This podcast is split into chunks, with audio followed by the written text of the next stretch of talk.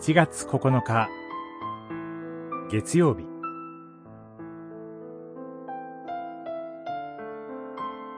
キリストの見業の目撃者。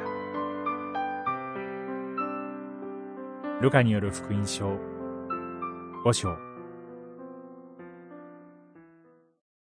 するとイエスはシモンに言われた。恐れることはない。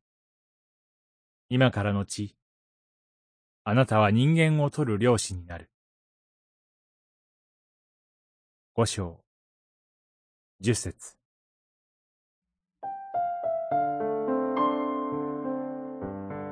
主イエスの周りに人が集まってきました。群衆が多かったので、主イエスは古城からお語りになろうと思い立ち、漁師たちに船を出すようにお願いします。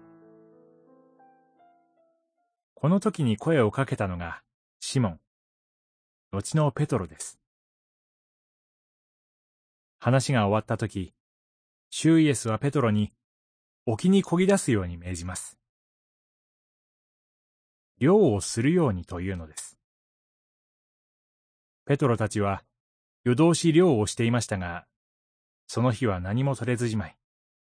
それでも、先生がおっしゃるのだから、と、半信半疑で網を投げた。その結果、網にはたくさんの魚がかかります。船は沈みそうになるほどです。魚がたくさん取れて喜ぶかと思いきや、ペトロは恐ろしくなりました。自分の目の前にいる方は、ただものではない。自然をも司るお方、それは神です。その神が自分の前におられる。この時ペトロが感じたのは、主の前にふさわしくない自分です。罪がある。神の大いなる恵みを前にしての恐れです。そのようなペトロに対して、シュイエスは、なおもご自分のもとに招かれます。ペトロが罪人であることも、不十分なことも分かっている。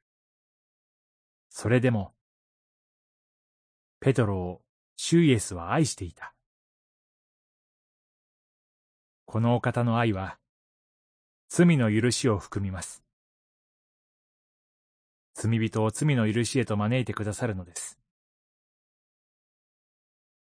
キリストは、あなたを罪の許しへと招いておられるのです。祈り、主よ。この私の罪を許してくださり、感謝します。